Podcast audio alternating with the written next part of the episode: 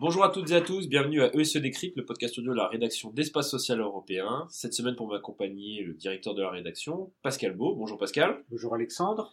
Alors cette semaine, on va prendre plusieurs sujets un peu pêle-mêle. hein. Euh, L'actualité est toujours un petit peu dense euh, en automne. On va commencer euh, par le dossier de fond qui, qui nous occupe depuis plusieurs mois, à savoir le dossier des retraites. Hein, on va essayer de, de mettre un peu pas à que nous jour. qui soyons occupés par cela, Alexandre. Non, il n'y a pas que nous, pas que nous. Mais la question, c'est la question de la lisibilité, encore une fois, euh, qui, qui se pose.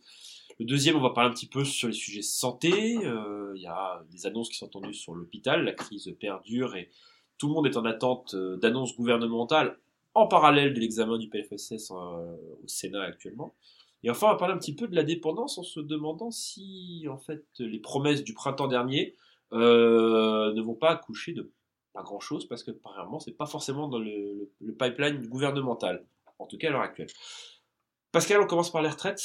Oui, Alors- si vous voulez, Alexandre, bien sûr. Alors, d'un côté, on a Jean-Paul Delevoye qui annonce certaines choses. De l'autre, on a le président de la République qui Annonce valide- autre chose. annonce autre chose. Les partenaires sociaux qui sont un petit peu euh, perdus dans ce, dans ce magma. Et le 5 décembre, arrive la grande grève, a priori nationale, euh, attendue.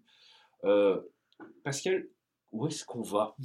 Eh ben, je ne sais pas, Alexandre. D'autant plus qu'il faut rajouter à cette liste-là les- la déclaration du Premier ministre hier soir sur BFM, où il a dit que tout était ouvert, qu'il n'y avait pas de calendrier, que finalement l'essentiel c'était de faire une réforme. Il n'y en a plus alors. euh, et que si les principes sont acquis, euh, tout le reste est discutable.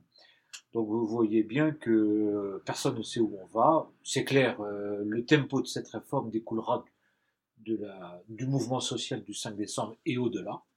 Si, il est clair que si les transports publics sont bloqués dans le pays, c'est oui. l'économie qui va souffrir. Et donc, euh, ce risque, cela risquera, cela risquerait, pardon, euh, de décaler ou de bousculer clairement euh, l'ordonnancement de cette belle réforme qui est la réforme des retraites. Sur le fond, alors sur le fond, nous à Espace, je vous rappelle Alexandre, nous avons publié le numéro 1162 euh, où nous avons décrit un certain nombre de problèmes. 61. 1161, vous avez raison pour être de précis. me corriger. 1161 que nos lecteurs ont reçu. Bon, le, le dossier est assez dense et encore, euh, nous, nous avons retenu notre plume, hein, parce qu'il y a encore beaucoup de choses à dire et à écrire.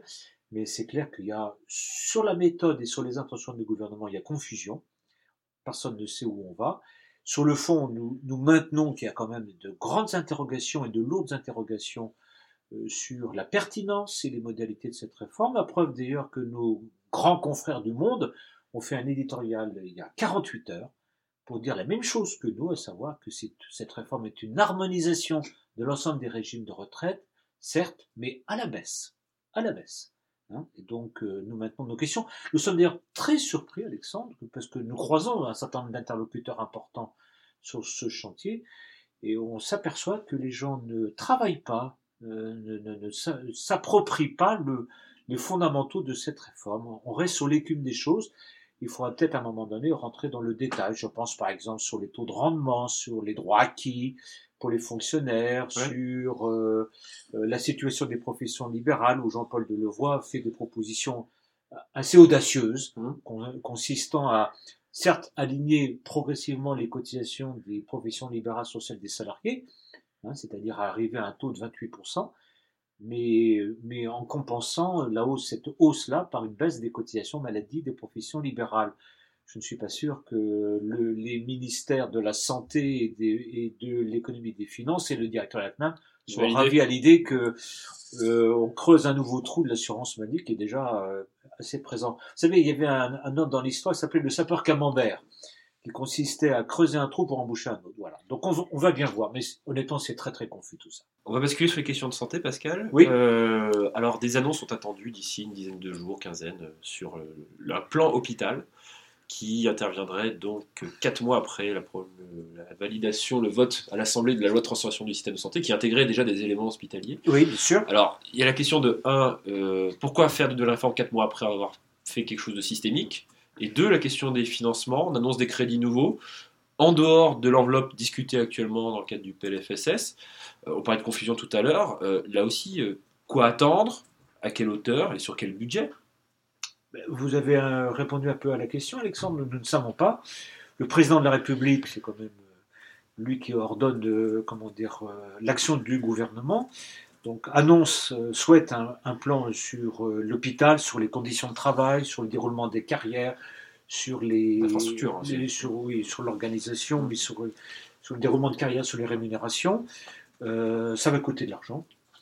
Euh, ça n'est pas dans le PLFSS 2020. Alors sur quel budget ça va être pris? Est-ce qu'on va prévoir une loi de finances rectificative? C'est toujours possible. Oui, c'est possible. Mais euh, voilà. Et puis en même temps, on laissera entendre que finalement la dette des hôpitaux serait sortie, tout ça est un petit peu technique, serait sortie des, de la comptabilité des actuels établissements pour être basculé, ben, on ne sait pas où, sur euh, la CADES peut-être. Vous voyez, tout ça est très confus. Euh, mais vous avez raison d'indiquer, on a eu le plan urgence, on a eu le- la réforme de la loi de santé, on a maintenant une annonce peut-être sur les hôpitaux. Si tous les trois mois, en fonction d'une crise qui perdure, euh, le gouvernement se sent obligé d'annoncer des choses, tout ça manque un peu de cohérence, honnêtement. Enfin, Pascal, sur la perte d'autonomie, euh, on attendait un projet de loi pour la fin de l'année, a priori on n'en aura pas. On attend peut-être un pour le prochain semestre. Euh, un peu de visibilité là-dessus Qu'attendre? Bah, écoutez, c'était normalement, Alexandre, c'était un projet de loi sur le financement, puisque ça fait suite au rapport Libo du mois de janvier dernier. Euh, des annonces gouvernementales, encore une fois, là aussi contradictoires, puisque Olivier Dussopt, qui était secrétaire d'État à la fonction publique, devant le Sénat, a indiqué que l'idée de basculer la CRDS, Oui. qui, euh, qui alimente euh, l'extinction de la dette sociale, euh, le gouvernement ne retiendrait pas cette piste. Voilà. Bon. En disant, laissant entendre que cette CRDS serait utilisée pour d'autres choses. Quoi? On n'en sait rien. Voilà. Si on n'a pas ça, Ça fait un manque à gagner. ça là. veut dire qu'on est, on, on renvoie aux enveloppes budgétaires euh, des projets de loi de financement. C'est plus tout à fait la même chose. Et on peut se poser la question est-ce qu'il y aura un vrai financement de la perte d'autonomie l'année prochaine? Voilà. Donc là aussi, encore attendre. euh, mais vous voyez bien, on a, on a un petit souci, Alexandre, c'est que on sent un flottement un peu général hein, sur tous nos chantiers, retraite, on l'a dit tout à l'heure, hôpital, euh, perte d'autonomie. Le gouvernement fait des grandes annonces, il y a des grands rapports, il y a de très bonnes missions, c'est des travaux de qualité, il faut le reconnaître. hein. tout ça, je pense que là-dessus, y compris le Parlement travaille plutôt, plutôt bien. hein.